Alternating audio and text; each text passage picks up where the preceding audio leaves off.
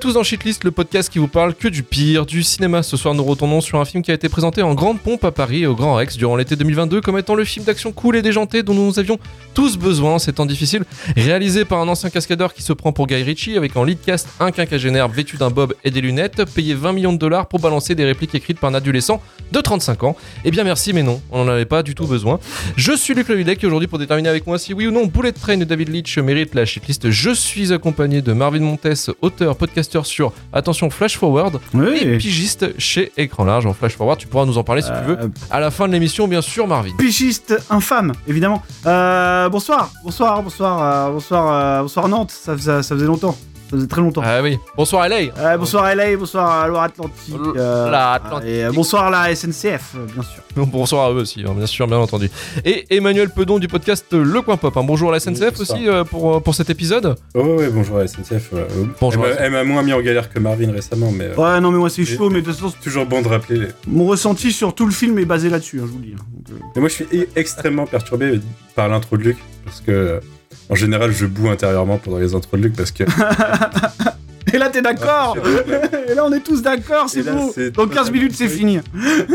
Voilà, c'est ça le problème, c'est que là, ça va être un épisode chiant. Ça va être, ça va être, ça va être juste plat. Euh, pauvre Zazibits, en effet, euh, Golgossis. Non, mais pauvre, Pauvre beaucoup de gens. pauvre tout le monde. Hein. Pauvre casting. Pauvre casting. Je pense qu'il y a des agents qui devraient être virés, notamment celui de Michael Shannon. Je sais pas ce qu'il y a un problème. Il y a un problème. Votre relation avec les acteurs alcooliques qui battent leurs et leurs enfants.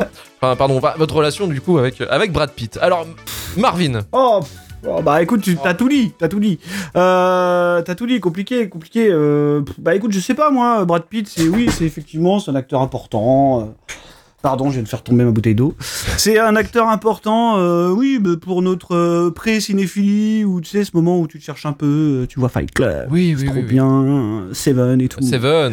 Euh, non, mais voilà, acteur important, acteur talentueux, acteur extrêmement charismatique, euh, acteur extrêmement ombrageux euh, en dehors de- des écrans, c'est compliqué quoi.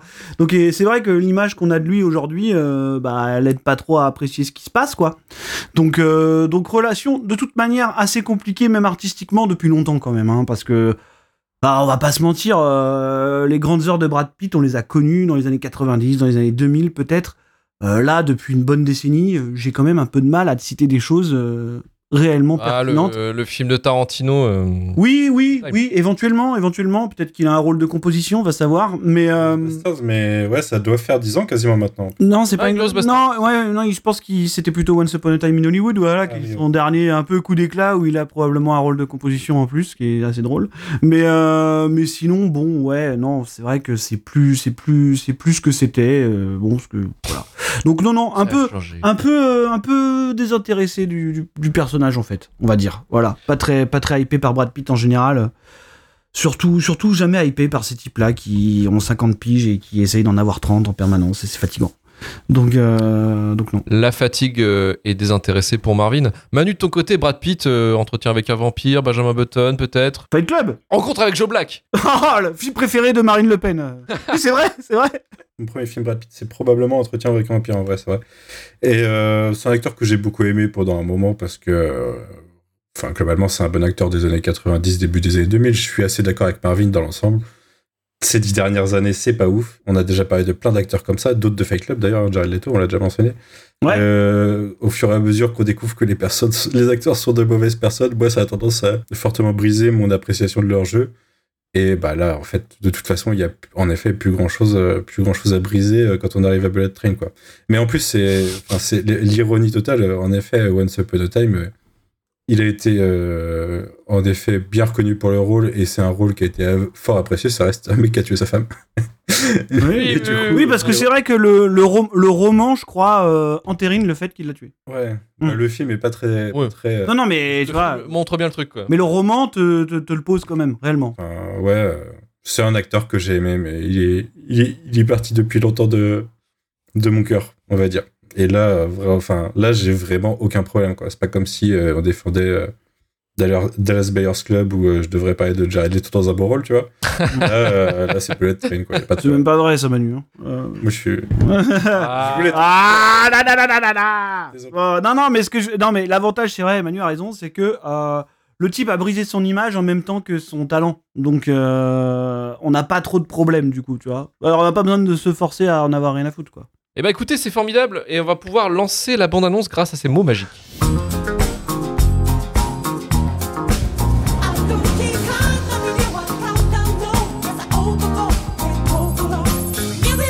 Oui, je t'écoute. Je suis prêt. Je suis une version améliorée de moi-même. Apporte la paix dans ce monde et tu auras la paix. Tu as peut-être oublié comment tu gagnes ta vie Prends cette arme. À chaque contrat que j'ai eu, il y a eu un mort. Je fais plus ça maintenant. Certains conflits exigent une arme.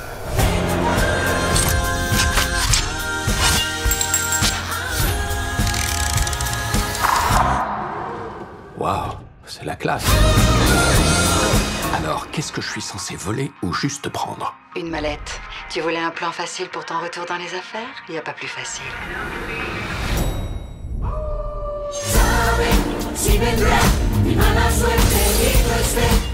Tu m'as poignardé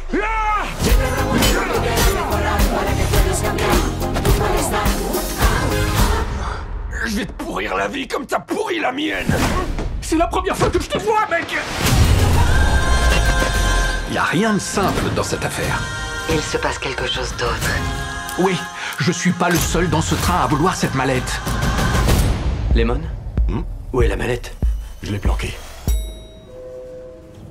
Elle était là. On est pile dans les temps. Tout ce qui vous est arrivé dans la vie Attention, ça va piquer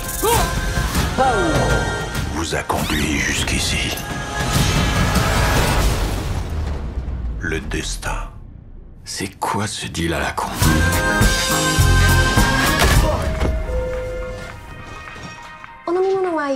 Euh, non, merci.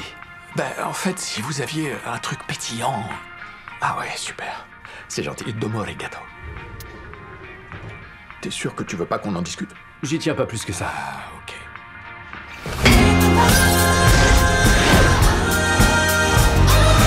Écoutez, bah, j'ai vu des réactions dans le chat, hein, c'est chaud, c'est délirant, enfin c'est gênant, je cringe. Oui, oui, bah oui, oui, forcément. ouais. déjà, en bout de 30 secondes de bande-annonce, il y, a déjà- il y a eu déjà 4-5 morts, je crois. Donc oui, oui, effectivement, euh, c'était euh, c'était c'était assez terrible. Euh, juste avant de commencer, quand même, Bullet Train, oui, il faut, faut quand même l'annoncer.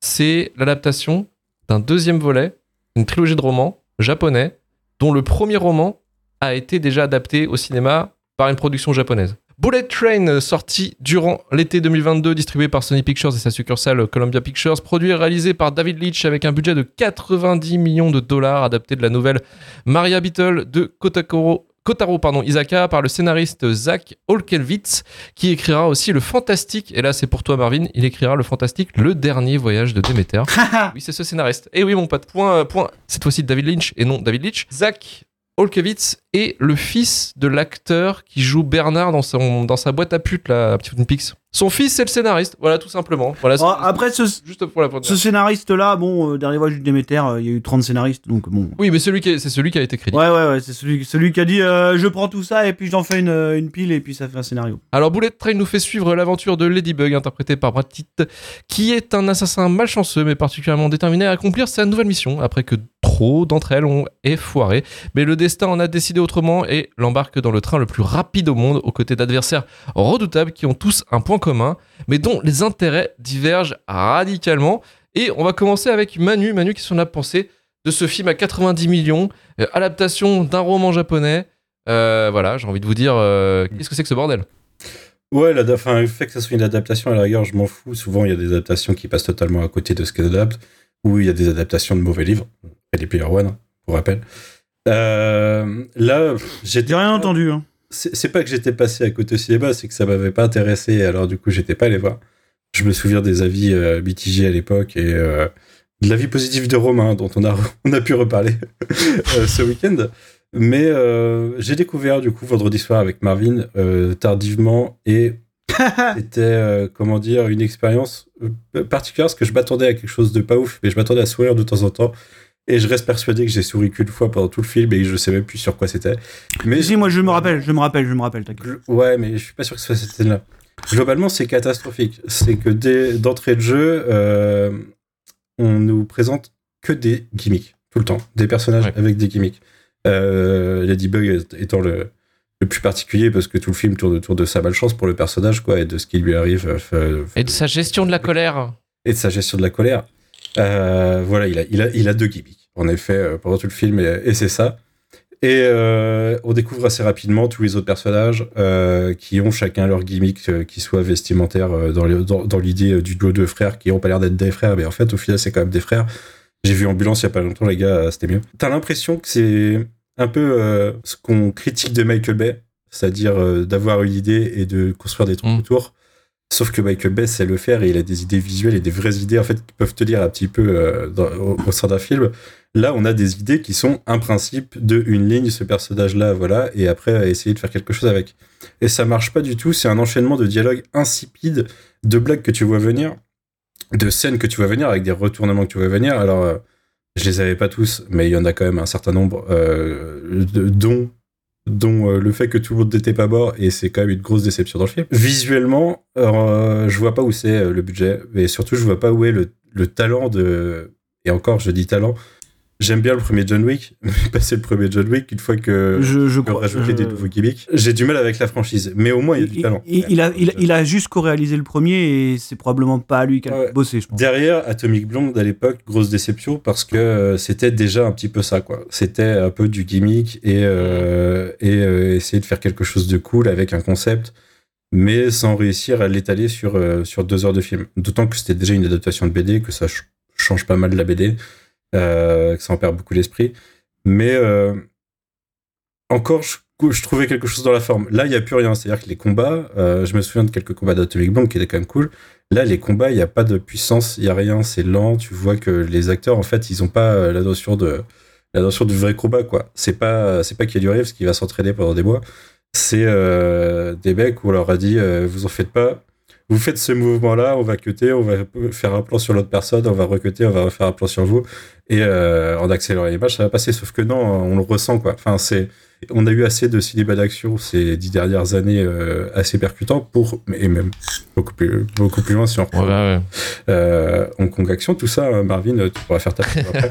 Euh, Mais euh, on est assez éduqué à ça pour voir que non, ça marche pas, quoi. Et du coup, tout, tout tourne sur, pour moi, euh, j'ai l'impression d'être un vieux con en disant ça, j'ai l'impression que tout tourne sur de la génération TikTok, c'est-à-dire individuellement, il y a plein de petits trucs pendant 5 secondes, ça peut Euh, J'ai ressenti le même truc, le- c'est c'est une usine à gif en fait. C'est une usine. c'est une usine à ça, quoi. Et euh, au milieu de tout ça, bah, du coup, tu as des acteurs qui se perdent. Alors, euh, on a parlé de Brad Pitt, mais Brian euh, Terry Henry, qui, euh, qui récemment est arrivé dans le MCU, mais qui est euh, Paperboy de Atlanta, pour ceux qui, qui connaissent Atlanta, euh, très bon acteur, qui mériterait une meilleure carrière que ça, quoi.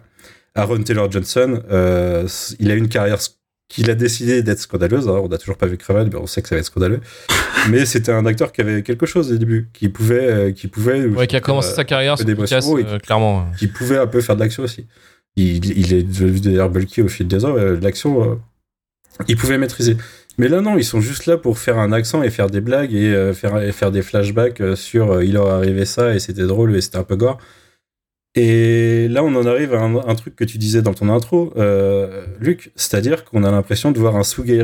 Moi, au début, j'avais l'impression de voir quelqu'un qui tentait de faire du Tarantino. En fait, je crois que c'est Marvin qui a trouvé le truc où euh, c'est, euh, en fait, c'est, du sous Guy Ritchie qui est du sous Tarantino. Et, et ça devient dur à voir parce que le gimmick des flashbacks, euh, Ah, usé jusqu'à la corde de faire un flashback sur une bouteille dont tu as déjà vu l'histoire avant, tu t'en bats les couilles de voir un flashback sur la bouteille pour faire un gimmick, quoi. Et c'est fatigant, en fait. Le film est épuisant, il dure que deux heures, mais tu as l'impression qu'il en fait deux heures et demie parce que tu as des retournements euh, qui sont pas des retournements, tu as des, des dialogues qui sont insipides. Et euh, tout ça pour euh, vraiment déchaîner, euh, déchaîner du caméo, quoi. Parce qu'on a les caméos qu'on a déjà vus de personnes qui faisaient les mêmes caméos dans d'autres films qui étaient nuls déjà il y a trois ans. Euh, on a le caméo ultime de Michael Shannon en grand vilain. euh, désolé, spoiler. Ah ouais, non, mais là c'est même pas, un même acteur pas un que caméo, c'est juste à caster quoi. Enfin, c'est un vrai rôle quoi. Ouais, Mhm. qui est un acteur que j'adore. Ouais, mais enfin, c'est presque un rôle caméo. C'est-à-dire le rôle du Oui. grand final, final que t'as pas vu euh, jusque-là. Alors, ça vaut être très reconnaissable. hein. Mais que t'as pas vu jusque-là. Et puis à la fin, euh, tu dis, ah, c'est lui, c'est stylé. Et puis il a quelques scènes. Tout, tout dans les personnages, en plus, dans le- la raison de pourquoi ils en sont là, tout est ridicule. Tout est. euh, Vraiment, je me suis fait chier pendant deux heures. hein. Marvin, c'est- il l'avait déjà vu, il s'est endormi, normal. Ouais, trois fois. Je juge pas. mais. euh, Il y a des moi, preuves. j'ai eu- du mal à rester concentré. Et franchement. euh, Ouais, ne retentons pas l'expérience, quoi. Arrêtez ce genre de film, arrêtez David Leitch. Arrêtez David Leitch tout de suite, tout de suite. On va venir sur la carrière de David Leitch, donc qui est un, un ancien cascadeur et comparse de Chad Stahelski, qui était donc ils ont été connus euh, notamment pour leur euh, travail quand ils étaient cascadeurs sur Matrix. Aussi, effectivement, euh, ils ont co-réalisé tous les deux John Wick et les deux se sont barrés en tant que voilà réalisateurs sur le chacun chacun peu chacun dans leur coin. Chad Stahelski euh, c'est plus spécialisé surtout bah, sur la franchise John Wick en faisant vraiment du cinéma popcorn sur l'art martiaux tout ça et le gun fu. Et effectivement de son côté après bah, Chad Stahelski a décidé de faire des films, il s'est engagé sur la Fox aussi avec la Fox pour faire Deadpool 2, euh, il a fait Atomic Blonde, il a fait euh, pas mal de, de réalisateurs de seconde équipe aussi, il avait fait euh, Hansel et Gretel, Witch Hunters, je sais pas si vous vous souvenez de ce film qui était Si, si. incroyable, c'est nul à J'ai chier. vu aussi les figure-toi. Ah, moi aussi je l'ai vu au ciné, euh, je, je m'en souviens. Vous êtes, vous des malades mentaux. Il a fait réalisateur de seconde équipe aussi sur euh, Wolverine, le combat de l'immortel et Ninja Turtle. Mais il a fait surtout, oui, effectivement, cascadeur parce que euh, il, s'est- il, était, il avait ouvert euh, son salon. En fait, c'est un spécialiste d'arts martiaux. Euh, Hmm. David Leitch, il, a fait, il avait un salon d'art martial d'ailleurs à Los Angeles. Et après, il s'est dit bon, bah, je vais faire cascadeur, je vais essayer de me percer un dojo. Voilà, Il- j'ai essayé de percer à Hollywood et il va faire commencer comme cascadeur sur des séries comme tout con, hein, Ali McBeal. Buffy contre les vampires. Il fait le- la doublure souvent de Brad Pitt en fait dans les années 90, notamment bon, comme je disais comme Fight Club et dans les années 2000 avec Mr. et Mrs. Smith. C'est comme ça qu'ils sont connus. Ils sont potes euh, dans la vraie vie, David Leitch et euh, et, euh, et Brad Pitt, malgré que quand même euh, là sur le film, Brad Pitt a été payé 20 millions de dollars pour faire Bullet Train, donc soit les 90. quasiment voilà, soit quasiment le quart du budget du film. Euh, je sais pas si un pote ferait ça. Bah, faut voir. Je sais pas, peut-être qu'il était parti à 30 millions. Hein. Hmm. C'est genre ah non mais Brad, s'il te plaît, euh, descends un peu. Faut voir, faut voir. Il a Voilà. fait moins 50%, Tu incroyable. le ferais pas pour nous, toi Euh, Ok, d'accord. Ouais, ouais, je- mais non mais je sais pas, prix d'amis, tu vois, je sais pas, il aurait pu faire un truc quoi. Mais Faut voir, bon, faut voir. mais, euh, Ouais, ouais, non, je suis pas sûr. Brad Pitt aussi, il faut savoir s'il demande autant d'argent. Alors, il y a aussi ce côté, euh, je, fais, je fais la totale, parce qu'il a fait la totale, Brad Pitt. hein. Il a fait la promo jusqu'au bout. Il allait, euh, quand il était à Paris, il a fait tous les médias pas possibles. Il est même allé chez TF1, je crois. Et Une promo de dingue pour ce film, j'ai pas compris. Ouais. Je- Ah ouais, ouais, mais il a fait vraiment pour 20 millions, je crois qu'il a tout fait. hein. Il, a, il a vraiment euh, pété tous les, tous les médias. Mais, mais ce, qui, ce qui est assez effarant, c'est que, en fait, s'il est payé autant, c'est que on en parle. À l'intro, j'en ai fait une blague, mais l'histoire de, du battage d'Angelina Jolie et ses enfants dans un avion qui a été complètement torché, c'est un truc qui est lié parce que, en fait, il est en plein divorce. Il divorce, dit forcément, euh, surtout aux États-Unis, euh, la maille, quoi. Vraiment les frais, quoi. Donc, il est en train de quand même cachetonner à balle pour essayer de récupérer un maximum pour aussi, lui, de son côté, euh, euh, je veux dire, essayer de temporiser un peu les pertes, quoi. Il fait du Johnny Depp, quoi. La classique. Ouais, bah, Mm. c'est ça, exactement. Alors, savoir un truc quand même sur le film, à la base, et ça, on en avait parlé en off avec Marvin, parce qu'on trouvait ça assez fou, c'est que c'est Antoine Fuqua qui était normalement à la prod et à la réalisation euh, au début sur ce projet. Mhm. Et ce projet devait prendre le ton, en fait, du, de la nouvelle originale. Donc, un ton plus sérieux, plus, on va dire, greedy, quoi. Et là, en fait, bah non, ils ont décidé, Sony a dit, ouais, non, peut-être pas, on va peut-être essayer de faire un truc what the fuck. Et David Leitch, du coup, est, devenu, est venu arriver sur le projet. Deadpool 2, Atomic Blonde, ils ont dit, bon voilà, je pense que tu peux t'es capable de faire une comédie d'action un peu déjantée. Vas-y, viens. Et, et pour le coup, Antoine Fuqua, lui, c'est euh, résorbé. Il est resté en tant que coproducteur parce que c'est vraiment. une- J'en viens à me dire que ça aurait peut-être été mieux avec lui. Bah, ça aurait été peut-être The Equalizer dans un train. Ouais. Non, mais c'est vrai. Mais à la limite, c'est nul, mais c'est peut-être moins nul. ouais, on en est là, quoi. Voilà. On aurait pu appeler, appeler euh, Steven Seagal pour faire euh, Piège à haute vitesse 2. Bah oui. Non, mais ça, mes pièges à haute vitesse, je trouve meilleur. Piège à haute vitesse, c'est pas déjà une suite C'est. euh, C'est pas la suite du truc du bateau C'est la suite de Piège à haute mer ouais. Ouais, Ouais, c'est ça. Le film, par contre, a- bah, en fait, ce qui est assez étonnant, c'est qu'on en parlait en intro. C'est que euh, si on en parle aujourd'hui de, de Bullet Train, c'est qu'on on a rigolé durant cet été. Le film est défendu. Le film a été défendu sur écran large. Écran large s'est pris une méga branlée par des gens qui étaient vénères, comme quoi euh, on disait que Bullet Train c'est un film de merde. Ce qui est le cas, hein, c'est véridique. Mais il y a eu des gens qui l'ont défendu et qui ont allé harceler aussi le, le rédac chef et tout. Donc on s'est demandé, on s'est posé cette question, on s'est dit, putain, mais pourquoi? Donc déjà on l'avait tous vu au cinéma, enfin par toi Manu, mais moi et Marvin on l'a vu au cinéma, on avait passé une séance horrible. Euh, donc on se posait la question de pourquoi autant de gens qui étaient euh, fans de Bullet Train et donc on s'est dit bon bah peut-être qu'on avait les yeux euh, pas en face des trous, peut-être qu'on était trop cons. Non. non on n'a toujours pas la, on a toujours pas la réponse. Hein. On n'a toujours pas la réponse, mais on s'est rassuré sur nos goûts cinématographiques. Ouais, un petit peu, ouais. Bah moi, écoute, euh, je regarde toujours pas, mais je vois les gifs de Ahsoka toutes les semaines et je comprends pas pourquoi les gens ils aiment ça, tu vois, de voir des Anakin Skywalker qui clignotent. Et euh, je pense que c'est la même raison, c'est que les gens ils ont de la merde dans les yeux, quoi. Ouais, j'ai une théorie, j'ai une théorie. Mais le film s'est planté. 90 millions de budget, on compte pas le marketing, mais on s'imagine bien que le marketing a monté à 200 millions. Le film, en recette globale, au million, enfin en worldwide, c'est 240 millions, donc c'est vraiment de la merde. Donc le film est à perte quasiment. Euh, et euh, autant vous dire que la presse, elle, s'est pas fait avoir. La presse française, surtout, a dit bon, non, non, c'est pas possible. c'est vraiment un sous Guy Ritchie, c'est de la grosse daube. Mais la presse internationale, bien entendu, a dit Brad Pitt, il est génial, il est trop drôle, on a bien rigolé. Donc c'est beaucoup l'international qui a sauvé un peu le film, mais personne n'allait le voir. Et merci, mon Dieu, ça nous évitera une Et suite. concrète- concrètement, le film s'est planté parce que le film a trop bisé. Mais il pouvait faire le même film. Et, euh, À- à 50 moi, en millions, hein. promo, Il pouvait le faire à 50 millions le film. Hmm. Et, euh, et ça aurait pas été euh, un flop commercial en fait. Hmm. C'est- C'est juste. euh, ils ont dépensé de l'argent là. Ouais, Bah, c'est, pour moi, c'est le, salaire de, c'est le salaire de Brad Pitt, le problème qui a un peu euh, grignoté tout, quoi. Hmm. La promo que- aussi. Est-ce que dans les 90 millions il y a la promo? Parce que. Non, non, non, non, non, non. Ça, Ouais, c'est même pas- pas la promo. ça, c'est pas, ça, c'est jamais divulgué officiellement. donc, Ah ouais, ouais, ouais. euh, on- Non, mais- À mon avis, en plus, le budget promo de Bullet Train, il est incroyable parce que on en, enfin, je veux dire, moi, c'est la dernière nouvelle IP que j'ai vue Mm. avec autant de promos. Tu sais, genre, euh, j'ai pas vu ça depuis très longtemps en fait. Donc, à mon avis, le budget de Bullet Train pour qu'il il soit aussi, visible, déjà ne serait-ce qu'en France quand même. euh, non, je pense qu'il est monstrueux. Je pense que le budget de Bullet Train, le budget promo de Bullet Train, c'est au moins le budget de prod du film. Enfin, honnêtement, je pense. Hein. Faut dénormaliser les promos de 100 millions à Hollywood. Ouais, non, mais c'est clair. Mais je veux dire, c'est absolument tout ce sur quoi le film s'est bâti. Hein. C'est sa promo euh, monstrueuse. C'est-à-dire que quand, quand on vient avoir un film, une nouvelle IP avec Brad Pitt et un réalisateur qui est plutôt, mine de rien, inconnu d'un, espèce de grand public euh, qu'on essaye de, de schématiser, euh, non, je pense que le budget est monstrueux, tu vois. Tu, enfin, on voit pas ça. On voit jamais ça pour, pour les, pour les giga budgets euh, habituels, quoi. Donc, euh, Et Marvin, non, du coup, que- le, ton avis vis-à-vis du film, j'imagine qu'il est absolument gigantesque. Euh, je non en fait j'ai du mal avec euh, l'arc de carrière en fait de, David Leitch que je ne comprends pas. Euh, C'est-à-dire que Luc disait tout à l'heure que oui David Leitch co-réalisateur de John Wick, collaborateur de Stahelski tout ça, mais ce qui est le plus fou là-dedans c'est que c'est celui des deux finalement qui a la plus grosse carrière en fait avant de passer à la réal. C'est-à-dire que David Leitch il a vraiment une gigantesque carrière de, cascadeur tu vois qui, est- qui est plus plus fournie que celle de Stahelski et même au-delà de ça c'est David Leitch qui a initié ce truc euh, qu'ils avaient tous les deux. C'est-à-dire que c'est lui qui a fondé la société d'accessoires et de cascades qu'ils avaient et qui a été chercher Stahelski au final. C'est vraiment de son, euh, c'est vraiment lui qui a créé ce truc, qui a mené à John Wick de se dire, on va faire des films d'artisans, on va faire des films de cascadeurs, euh, on va un peu récupérer ce truc qu'on nous a enlevé quoi. C'est-à-dire, c'est-à-dire bah l'action hollywoodienne standard qui ne faisait plus de, qui ne faisait plus grand chose on va dire de, manière artisanale et de manière euh, réelle quoi. Donc en fait euh, c'est hyper troublant de voir que dans cette association qu'ils ont, ah bah il y en a un qui s'est un petit peu tenu à ce rôle-là, c'est-à-dire euh, c'est-à-dire ouais il y a, y a Chad Stahelski qui est parti de son côté pour vraiment pousser ce credo-là finalement à fond et faire de l'artisanat un espèce de une espèce de marque de fabrique euh, en créant la, franchise John Wick qui est devenue vraiment le symbole du film de cascadeur qui récupère un peu ce qu'on lui a enlevé. Et puis de l'autre côté, t'as David Leitch, qui, est une personnalité du coup que je comprends pas, qui fait tout ce qu'il ne sait pas faire en fait. C'est, il fait littéralement tout ce qu'il sait pas faire, l'inverse de, de, ce que je pensais être son projet de carrière quoi.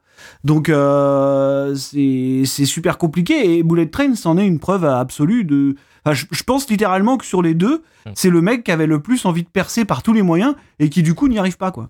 Ce qui est un peu ironique euh, finalement, Mm. parce que quand tu vois la carrière de David Leitch, bah c'est chaud en fait. C'est, je veux dire, après le premier John Wick où tu te dis que manifestement c'est quand même plus euh, le résultat du travail de Stahelski. T'as Deadpool 2 euh, qui, qui a été un peu vendu autour de son nom et là on a un peu compris l'escroquerie très vite.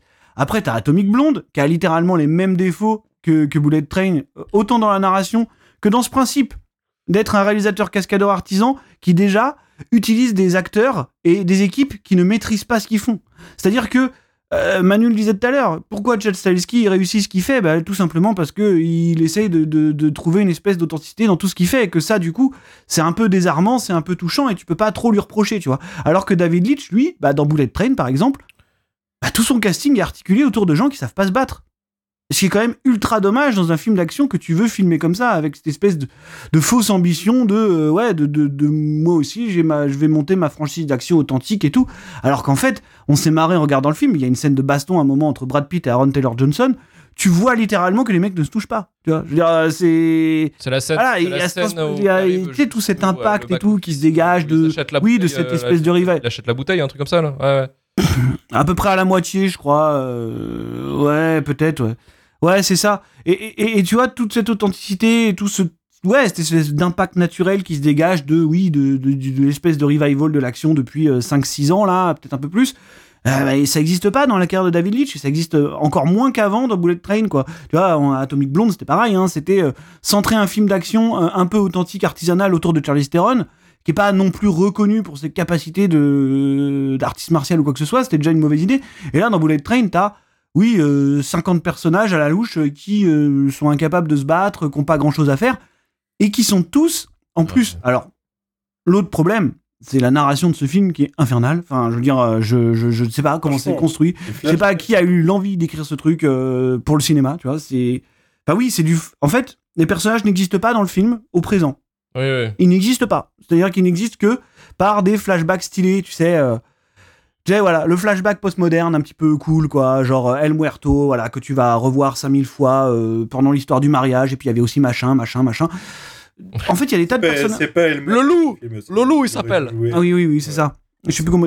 Ouais, je sais même plus, a- tu vois. Il a aussi un nom, il a aussi un nom pété dans le film. Mais en tout cas, voilà, il y a, il y a 50 personnages qui s'entrecroisent comme ça, qui n'ont pas de bagage autre que euh, un espèce de flashback postmoderne qu'on leur accole 5 minutes avant de mourir en plus. Enfin, je veux dire, voilà.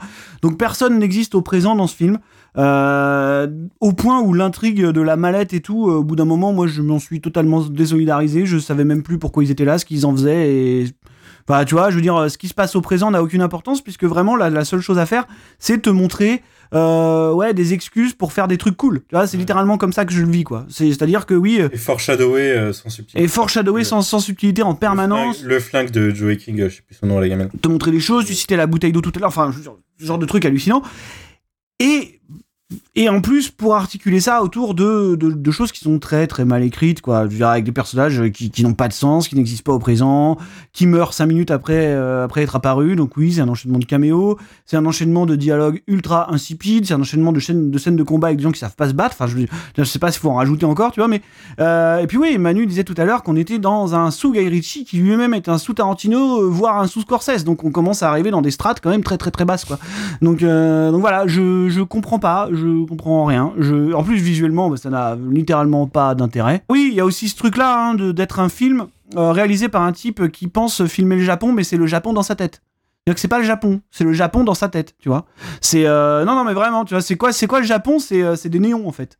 Le Japon, c'est des néons, c'est des trains qui arrivent à l'heure. Alors oui, certes, on n'a pas ça en France, mais quand même. Il y a la Bah, je veux dire, euh, est tatoué de partout, ça peut Voilà. C'est ça, c'est ça. Non, mais tu vois, c'est c'est complètement fou, quoi. Et, et puis, et puis, tu sais, t'as toutes ces blagues, là, semi-racistes, qui sont marrantes une fois, mais après, c'est compliqué, tu vois. Ou genre, dès que t'as un japonais qui s'énerve, t'as un mec qui arrive, eh, je croyais qu'ils étaient zen ici. Non, mais tu sais, je veux dire, qui fait, qui fait ça? Qui fait ça en 2022? C'est pas possible, tu peux pas. Non, mais tu vois, c'est complètement fou, quoi. Donc, euh, voilà, ça n'a pas, ça n'a aucun intérêt. Il y a une scène qui m'a fait rire, voilà. Avec Manu, on a rigolé quand Aaron Taylor Johnson euh, détruit le pare-brise euh, du train avec, avec sa tête. Je, je dédicace cette scène à l'oiseau qui a ruiné mon TGV il y a quelques mois, avec, sa, avec sa tête également, je pense. Sacré oiseau. Lui, il y croit. Marvin, il y croit. Marvin, il pas, non, mais quand même, quand même, tu vois. Je, moi, non, mais Manu, t'aurais vécu cette expérience, crois-moi que tu, tu y croirais. Croirais. Moi, j'y crois un peu. Et euh, voilà, c'est tout. Mais sinon, non, non, euh, film, euh, film hallucinant de, de, de, de bêtises, de, de, de maladresse, enfin voilà. Et, et, et grosse arnaque, gigantesque arnaque en fait. Et, et, et les gens sont tombés dedans bêtement, tu vois. Et on a vu ça, on a vu ça euh, sur les réactions, euh, sur les réactions twitteriennes et ce genre de trucs. C'est que vraiment, Manu parlait tout à l'heure d'une d'une usine à gif, tu vois, ou d'une usine à mème, ou d'une usine à trucs cool sur dans l'instant. Là, vraiment, genre, on veut être cool. Euh, regarde, on va, on va faire des dialogues insipides comme un, comme un mec euh, qui, qui, qui, qui est à la Cité du Cinéma et qui se prend pour Tarantino, tu vois. Et, et, et en fait, on va faire ça. On va faire ça en boucle pendant deux heures. Et puis, euh, et puis voilà, et puis voilà, c'est tout. Et, et les gens tombent dedans bêtement parce qu'ils se sont dit oh mais en fait c'est cool, c'est euh, c'est décérébré, pose ton cerveau. Bah ouais, là là il faut vraiment le poser, mais va jamais le récupérer parce que parce que parce que si t'aimes ça, c'est chaud quoi. Tu vois? Donc euh, non non c'est c'est C'est vraiment. que, que j'ai beaucoup trop entendu. Bien sûr, bien sûr, mais c'est c'est à mon sens un truc qui peut ne pas être désagréable pour certaines personnes, ça je, je le conçois. Mais je veux dire le défendre comme euh, comme certains l'ont défendu, je- pour moi c'est vraiment le symptôme de la gigantesque arnaque quoi. Parce que au final j'arrive pas à savoir où est euh, le truc jouissif que les gens ont vu. Tu vois, je veux dire, je vois des scènes d'action qui sont ratées, je vois des dialogues qui sont écrits n'importe comment, je vois une intrigue qui n'a pas de sens, et je vois rien d'autre qu'un truc qui visuellement est euh, au mieux générique quoi. Donc euh, voilà, je sais pas, je sais pas. Est-ce qu'il y a un côté exotique, Japon, tout ça, qui vous fait kiffer? Je sais pas, expliquez-moi. C'est plus du côté un peu, on va dire, anecdotique qui fait que ça a apporté les gens. C'est vraiment l'emballage. Mais c'est vrai qu'effectivement, quand tu t'intéresses au fond, il y a rien, quoi. Mais c'est un emballage vide, tu vois. C'est un emballage vide. C'est c'est rien d'autre que ça, quoi. C'est creux, c'est tellement creux, quoi. Il y a certains gimmicks intéressants, je trouve, genre le, enfin, le concept du bullet train.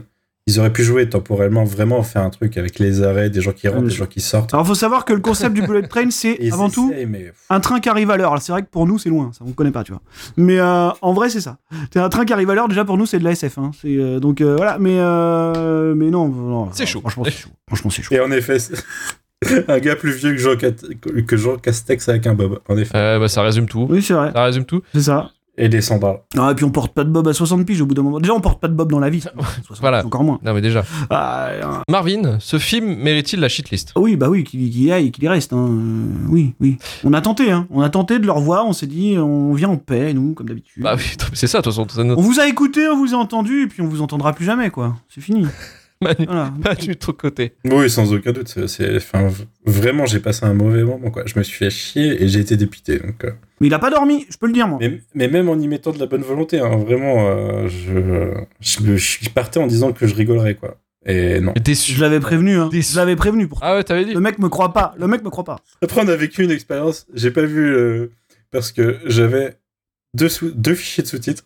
Oui, Oui. j'ai été chargé. J'avais deux fichiers de sous-titres. Et il y en a un, c'était que euh, quand il parlait en étranger, Ah oui, soit en russe, soit en japonais, soit euh, je sais en espagnol aussi. Il y en a un, c'était que les dialogues anglais. Du coup, j'avais mis les dialogues anglais et quand ça parlait en, en étranger, bah, ça marchait pas quoi. Donc les dialogues japonais et russes, au début, je les avais pas quoi. Ah, c'est ça, et on s'est retrouvé avec 20-25 minutes à la fin, on avait plus de sous-titres et on s'en est même pas rendu compte. Tu sais, genre, euh, moi, j'étais, j'étais dans un, dans un trip métaphysique. je... je- Parce Non. que tu dormais, mais c'est juste. que- Non, je dormais pas à ce moment-là. mettre- j'ai décidé de mettre les sous-titres de quand il parlait japonais et russe et du coup euh, d'avoir euh, de- le dialogue en anglais sinon on comprenait très bien c'était pas un problème mais c'est juste que ma rue étant bruyante euh, normalement Ouais, je mets- et je- donc on a, un- j'étais dans un trip métaphysique, moi où j'ai pas remarqué l'absence de sous-titres en fait. J'en étais là quoi. Donc c'est aussi un très mauvais film à télécharger, donc. Choisissez bien vos fichiers Mais pas besoin des, des dialogues pour le suivre.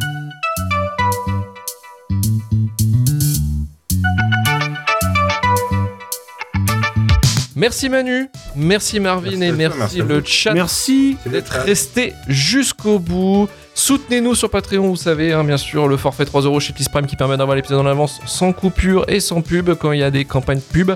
Et le forfait à 5 euros chez Plus qui permet d'avoir l'épisode en avance sans coupure et aussi un épisode exclusif par mois. vraiment abonnez-vous lui qui a besoin d'argent pour acheter les cartes pour ses posters Voilà, exactement. Vous voyez, vous voyez la dèche. vous voyez Euh, que Ça si vous ne payez pas le Patreon, le mur va rester blanc.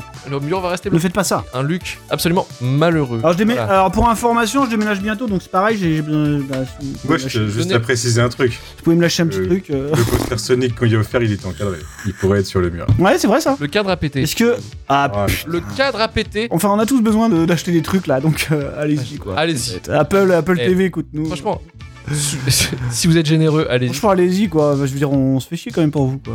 Retrouvez-nous la semaine prochaine pour vous parler encore d'un nouveau film. Et là, cette fois-ci, ce sera, je vous le dis direct, ce sera Rogue One, A Star Wars Story. On va essayer. Effectivement, Sur ce Star Wars. effectivement. Et d'ailleurs, je vous annonce en avance que je vais faire cet épisode directement depuis euh, chez quelqu'un. euh, donc en, en l'occurrence, euh, en l'occurrence ma copine qui aime le film. Donc euh, si jamais euh, à un moment donné mon signal venait à disparaître, il serait de bon ton d'appeler la police, je pense.